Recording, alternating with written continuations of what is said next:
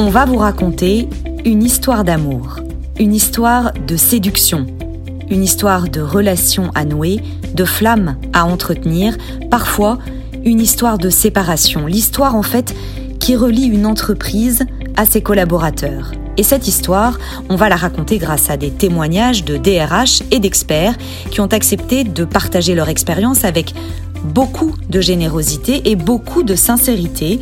Ils l'ont fait lors d'une matinée organisée par l'entreprise du futur et l'ANDRH Rhône et 1, matinée dédiée aux grands enjeux RH des entreprises, matinée qu'on vous propose de revivre maintenant. Dans les épisodes précédents, on a parlé attractivité, séduction, recrutement. On va continuer encore un moment sur cet enjeu crucial qu'est le recrutement pour nous interroger cette fois sur l'usage de la donnée, de la data. La data pour recruter plus vite et mieux, la data pour trier les CV, la data pour savoir aller chercher les talents pour savoir quelle stratégie de sourcing mettre en place. Voilà ce dont on va parler maintenant avec Eric Gras, spécialiste du marché de l'emploi chez Indeed, et Kitri Vanoeno en charge de la stratégie de sourcing pour toutes les marques du groupe Adeco. La data au service du recrutement. Euh, Eric, euh, on parle intelligence artificielle, tri des CV. Jusqu'où est-ce qu'on va aujourd'hui, jusqu'où est-ce qu'on va, jusqu'où est-ce qu'on peut aller d'après vous? On voit des candidats qui passent des entretiens d'embauche en visio avec des intelligences artificielles. On en est là, ça commence.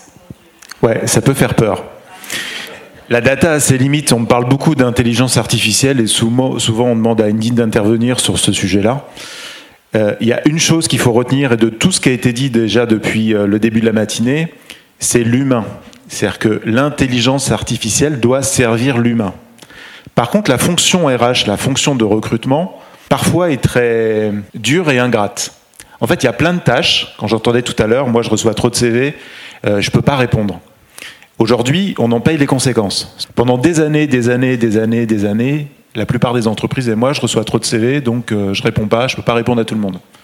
Sauf quand c'est vraiment euh, B2C et que ces candidats potentiellement sont mes clients il y a un degré d'attention un peu plus important. Et aujourd'hui, la plupart des recruteurs disent bah, moi je contacte des candidats, euh, je fais de la chasse, même pas ils me répondent. Et ouais, on a les candidats qu'on mérite. Donc l'intelligence artificielle, oui, jusqu'à un certain seuil. Donc tout ce qui peut être automatisé, automatisable, ça peut permettre, parce qu'on ne peut pas recruter du jour au lendemain 30 recruteurs en plus pour recruter des nouveaux talents, c'est compliqué. Donc ça, oui. Par contre, il faut savoir que l'intelligence artificielle est paramétrée par des humains. Et que l'humain a des biais. Et donc, la grosse difficulté. elle aura les mêmes. Elle aura les mêmes. La grosse difficulté, c'est d'injecter consciemment ou inconsciemment dans cette intelligence artificielle les biais que l'humain a. Et donc, nous, ce qu'on défend, euh, on en a parlé un tout petit peu tout à l'heure, de diversité, d'inclusion, etc., notamment sur un marché tendu, de recruter beaucoup plus sur les aptitudes et le potentiel des candidats que sur ses compétences et sur un CV. On a même mis en place, alors on l'avait testé avant le Covid et du coup on s'est dépêché euh, avec euh, le Covid à le mettre en place parce que notamment aux États-Unis, du jour au lendemain, des centaines de millions de personnes ont perdu leur emploi. Euh, et en France, on a vu que ça a été, on a été quand même assez préservé, mais beaucoup de gens ont été impactés. Un outil qui permet en fait de recruter les gens sans CV. Donc il y a, ce qu'on regarde, c'est l'adéquation entre les besoins et les compétences, donc beaucoup plus de diversité. En fait, le, le rêve du fondateur d'Indeed, il y a 18 ans, c'était en un clic, est-ce que je peux trouver mon emploi? Et nous, l'objectif, c'est de dire en un clic, je vais rencontrer le recruteur. La plus grosse barrière qu'il y a aujourd'hui, d'un côté comme de l'autre, c'est tout le début du process de candidature. Donc déjà, la difficulté, c'est de trouver le bon job quelque part qui me correspond après d'atteindre le bon recruteur. Et ensuite, de dire que je ne suis pas un CV. Il y a un hashtag qui existe, il y a même un site qui existe. Le CV ne résume pas ce que vous êtes aujourd'hui. Moi, j'ai commencé ma carrière en 1998 chez Adeco, euh, qui m'a beaucoup appris. Après, j'ai fait plein d'autres choses. Mais ce que je suis aujourd'hui est différent de ce que j'étais il y a 5 ans, il y a 10 ans, il y a 15 ans. Et donc, si je confie qu'il y a un algorithme qui va analyser mon CV, on le voit parfois, désolé s'il y a des gens de Pôle emploi ici, mais euh, Pôle emploi, quand il analyse ce qu'il y a sur votre CV, va vous proposer un job parce que vous avez un CAP de boucher, euh, en disant bah voilà, on manque de boucher, vous avez un CAP de boucher. oui, sauf que c'était il y a 25 ans et en fait, j'ai jamais exercé la profession de, boucher. donc, cette intelligence artificielle peut avoir des risques. Et donc, ce qu'on a mis en place, c'est un à cinq critères qui sont les compétences ou les aptitudes indispensables pour obtenir un poste. Donc pour tenir un emploi chez la Vie Claire, chez Edenred, etc., au-delà de la fiche de poste et des offres d'emploi, on voit une liste à rallonge de compétences demandées. C'est quoi là, ou les deux, ou les trois compétences indispensables vraiment pour avoir ce poste-là? Le reste, on peut l'acquérir peut-être avec de la formation. Le candidat voit cette offre d'emploi. S'il correspond aux critères demandés, il va rencontrer directement en visio le recruteur. Et le recruteur. Et le rendez-vous se fait euh, ultra facilement en mode Doctolib, quoi. Exactement. Ah, Mais c'est exactement ça. En fait, c'est un mix entre Tinder, ça. euh, Google, Doctolib. Donc, le recruteur met ses dispos. Donc, moi, recruteur, je suis dispo tel jour, de telle heure à telle heure, etc. Des premiers entretiens qui durent en général un quart d'heure, 20 minutes. L'objectif, c'est la première rencontre. Le candidat de l'autre côté, lui, valide son parcours. Ça match ou ça matche pas. Et si ça match, je vois tout de suite en visio, tel jour, à telle heure, et on s'occupe, nous, de tout ce qui est relance du candidat en amont. Donc c'est un gain de temps énorme pour le recruteur. Pour le candidat, eh ben, il n'a même pas eu à présenter son CV, qui va rencontrer le recruteur, il va pouvoir défendre sa candidature. Et 9 fois sur 10, ce qui se passe, on parlait de la marque employeur, c'est que le candidat se renseigne aujourd'hui sur la marque employeur avant. Donc avant le rendez-vous Doctolib, bien sûr, entre les deux, il va aller regarder. Et il va regarder notamment la cohérence entre le discours du recruteur, ce qu'il peut voir sur site carrière, et les avis qu'il va trouver euh, notamment sur Indeed ou Glassdoor pour voir s'il y a une vraie cohérence entre ce que les collaborateurs, ex-collaborateurs d'une entreprise disent de l'entreprise mm. et ce que l'entreprise dit d'elle-même. Ça va vite, hein, ça accélère. Hein. Et alors, évidemment, donc ça, ça, va vite, ça aide à recruter plus vite, mieux. Mais si je puis dire, il faut aussi réussir à faire euh, un peu le chemin dans l'autre sens grâce à la data, c'est-à-dire savoir euh, exploiter les données qui sont apportées par les candidatures pour savoir en fait d'où elles viennent ces candidatures. Et ça c'est un peu l'autre thématique qui est liée à la data, mais c'est vraiment passionnant, c'est-à-dire s'en servir pour euh, mieux recruter, avoir une stratégie de recrutement efficace, savoir d'où viennent les candidats dont on a besoin. C'est ce qu'on appelle le multi-sourcing. Je voulais juste vous montrer cette, euh, euh, cette petite infographie parce que le baromètre euh, de l'entreprise du futur, justement, il a bien confirmé que la stratégie de recrutement des entreprises, elle était devenue multi-sourcing, donc je trouvais que c'était intéressant de vous montrer ça. Kitri, vous, quand vous êtes arrivé chez Adeco, donc où il n'y a pas du tout que la marque Adeco, votre premier chantier, ça a été justement de changer du tout au tout ce, cette stratégie de sourcing. C'est ça. Marque Adéco, en fait, on connaît la marque rouge euh, qui intervient pour des postes de techniciens, employés, ouvriers, etc. Mais c'est aussi des aides-soignants, des infirmiers chez Adéco Médical, cabinet de recrutement Spring et Bandoc jusqu'aux fonctions de direction. Et puis Acodis sur les fonctions de profil de développeur. Donc on couvre un scope très très large sur le marché de l'emploi et du sourcing candidat. Et ma première mission a été de savoir où chercher nos candidats pour pourvoir les missions de nos clients. Donc c'est à peu près une 50, 50 000 postes euh, ouverts tous les jours. Donc un volume de candidatures énorme et des investissements euh, énormes également. Et donc ce qu'on a mis en place, c'est une méthode de tracking qui nous permet de savoir la provenance de tous les candidats qu'on reçoit tous les jours, de les intégrer dans notre ATS et ensuite de suivre la progression de ces candidatures dans tout le processus de sélection. Ce qui nous permet aujourd'hui de savoir sur quel canal chercher ces candidats, quels sont les canaux qui sont les plus performants, quels sont ceux qui nous apportent plus de volume de candidatures, mais surtout ceux qui nous apportent des candidatures de qualité, c'est-à-dire ceux qu'on va rencontrer en entretien, ceux qu'on va présenter à nos clients et ceux qu'on va mettre à l'emploi au final. Et donc cette méthode de tracking qui est assez accessible hein, avec des, euh, des, Google Tag Manager ou des UTM, enfin, c'est des choses qui sont assez simples à mettre en place et à connecter à un ATS, nous permettent aujourd'hui de faire des investissements raisonnés sur une logique C'est ça, d'investir au bon endroit Exactement. pour tel type de profil. On ne va pas chercher les, au même endroit tous les profils dont on a besoin. C'est ça et de diversifier aussi tous nos canaux d'acquisition de candidats en fonction des, euh, des résultats qu'on obtient sur ce tracking. Et je crois aussi qu'il euh, y a autre chose que vous avez changé qui était euh, le côté euh, je paye pour voir. C'est-à-dire. ouais, La fameuse technique du post and pray. C'est ça. Exactement. En fait, on a, on a un marché en France qui est assez éclaté avec un mix média qui est très important. On a beaucoup de job boards en France, ils sont encore très importants. Et puis, il y a une multitude d'autres acteurs dans l'activité du, du, sourcing et de l'acquisition candidat qui sont peu exploités. plus éclaté qu'ailleurs? Plus que dans les marchés anglo-saxons, par exemple, où c'est beaucoup plus concentré. Mais en France, on a encore beaucoup de job boards spécialisés par secteur d'activité, par type de métier, etc. Quand dans d'autres marchés, c'est beaucoup plus centralisé, beaucoup plus euh, euh, par mix produit, beaucoup plus restreint. Et donc, un autre des chantiers euh, qu'on m'a confié, c'est de changer cette stratégie du fameux post and pray et d'arrêter de payer pour voir.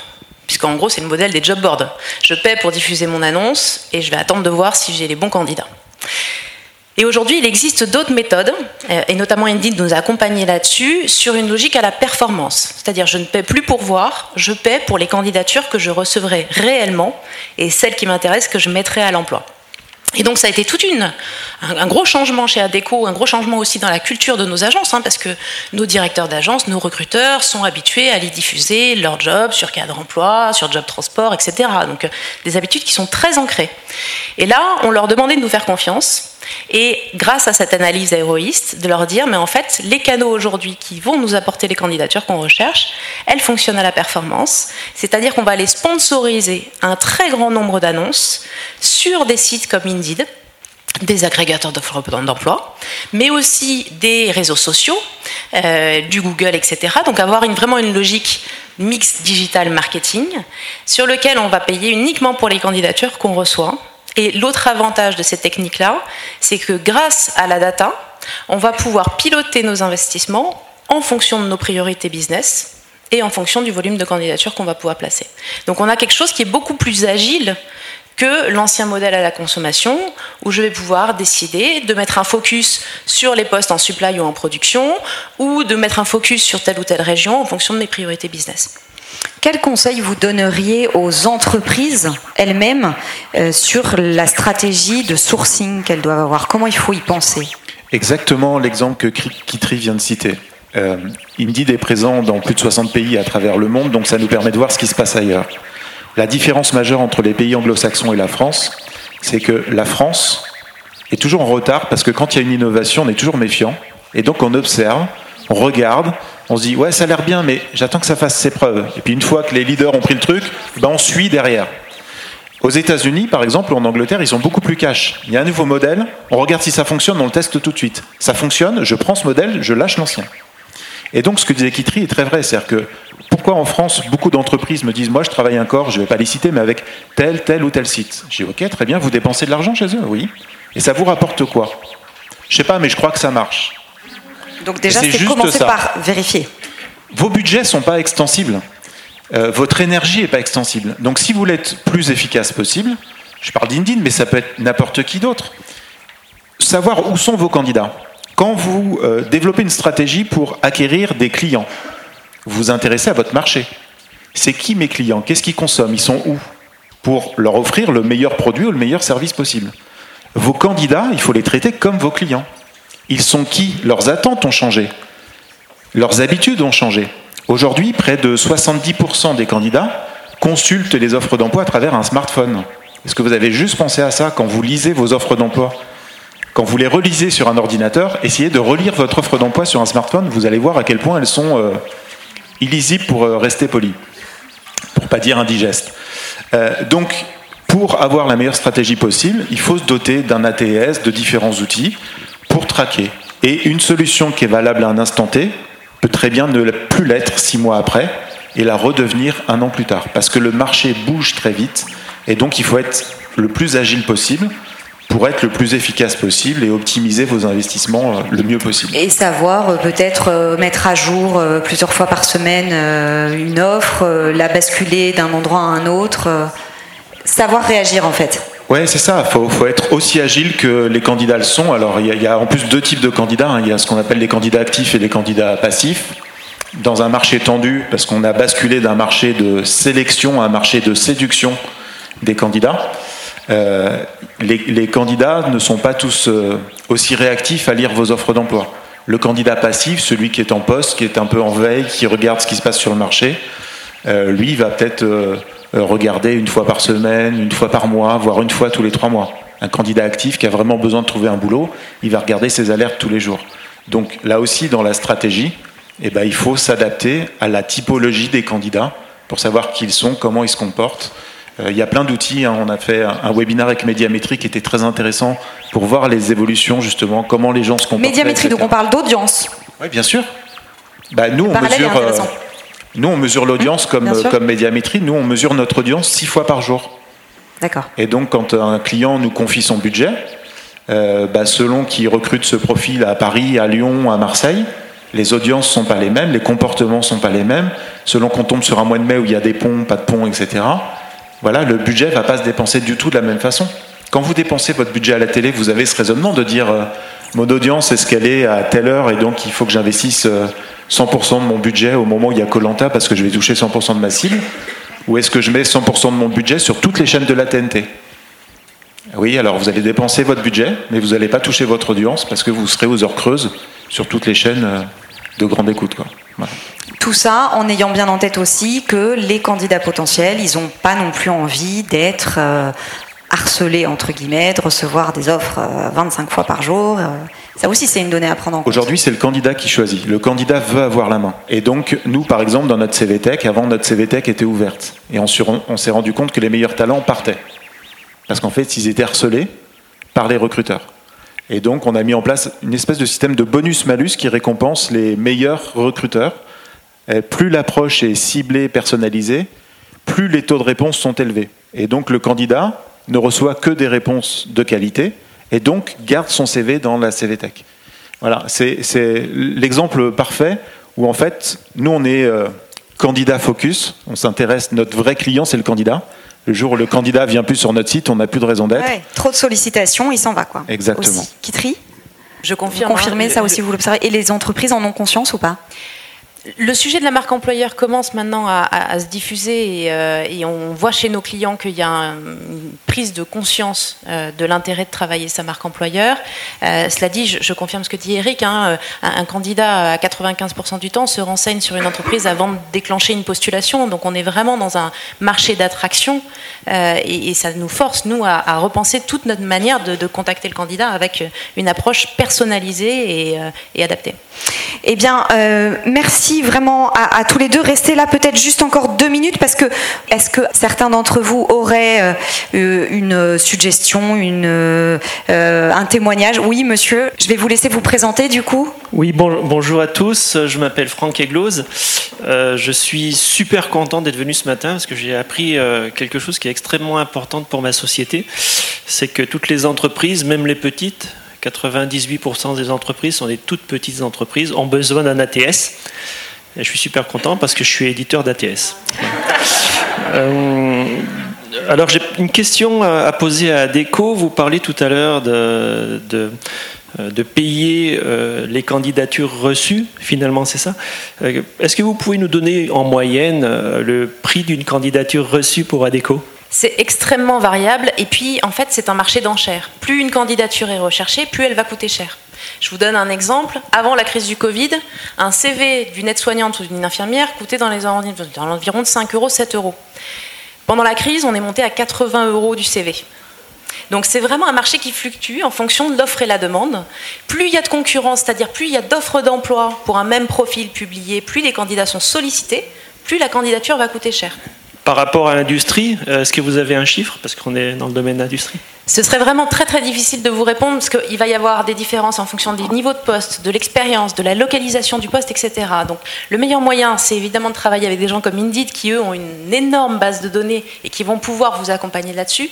En fonction de la période de l'année, ça va changer aussi. Euh, mais c'est un indicateur clé, en fait, quand on mène une campagne de recrutement, c'est ce qu'on appelle le CPA, le coût d'acquisition au candidat. Et c'est l'indicateur le plus important euh, quand on décide d'investir de l'argent pour aller sourcer des candidats. On publie chaque année ce qu'on appelle un performance report. On est, nous, dans l'objectif d'être en totale transparence justement avec les, données, les datas, euh, pour que ça bénéficie à l'ensemble du marché.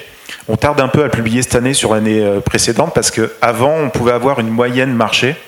Donc on a des, des prix moyens qui ressortent par industrie, par métier, et par région, puisqu'en effet, euh, les prix sont pas les mêmes, euh, les tensions sont pas les mêmes selon les régions. Le marché change tellement vite que là, on a du mal à, donner un chiffre, parce qu'en effet, comme tu l'as dit, si on prend juste l'exemple de l'année dernière, euh, le marché était en légère progression jusqu'à l'été. Le marché a explosé à partir du 15 août. c'est légèrement ralenti au 15 décembre et a refait un, pic énorme depuis le 15 janvier. On a aujourd'hui 40% d'offres d'emploi en plus qu'avant le Covid. Et dans certains secteurs d'activité, c'est plus 170%. Et avec en plus des candidats qui ont bougé, parfois géographiquement. Donc c'est pour ça, ce que disait Kitri est très, important. N'ayez pas en tête que la réalité d'aujourd'hui est la même demain. Et donc dans votre façon d'investir, de trouver, etc., il faut vraiment trouver des modèles à la performance pour que votre budget ne parte pas en fumée, que vous investissiez le bon budget au bon endroit au bon moment. C'était Eric Gras, spécialiste du marché de l'emploi chez Indeed, et Kitri Vanoeno, en charge de la stratégie de sourcing pour les marques du groupe Adeco. On se retrouve très vite pour la suite de ce podcast dédié aux grands enjeux RH des entreprises.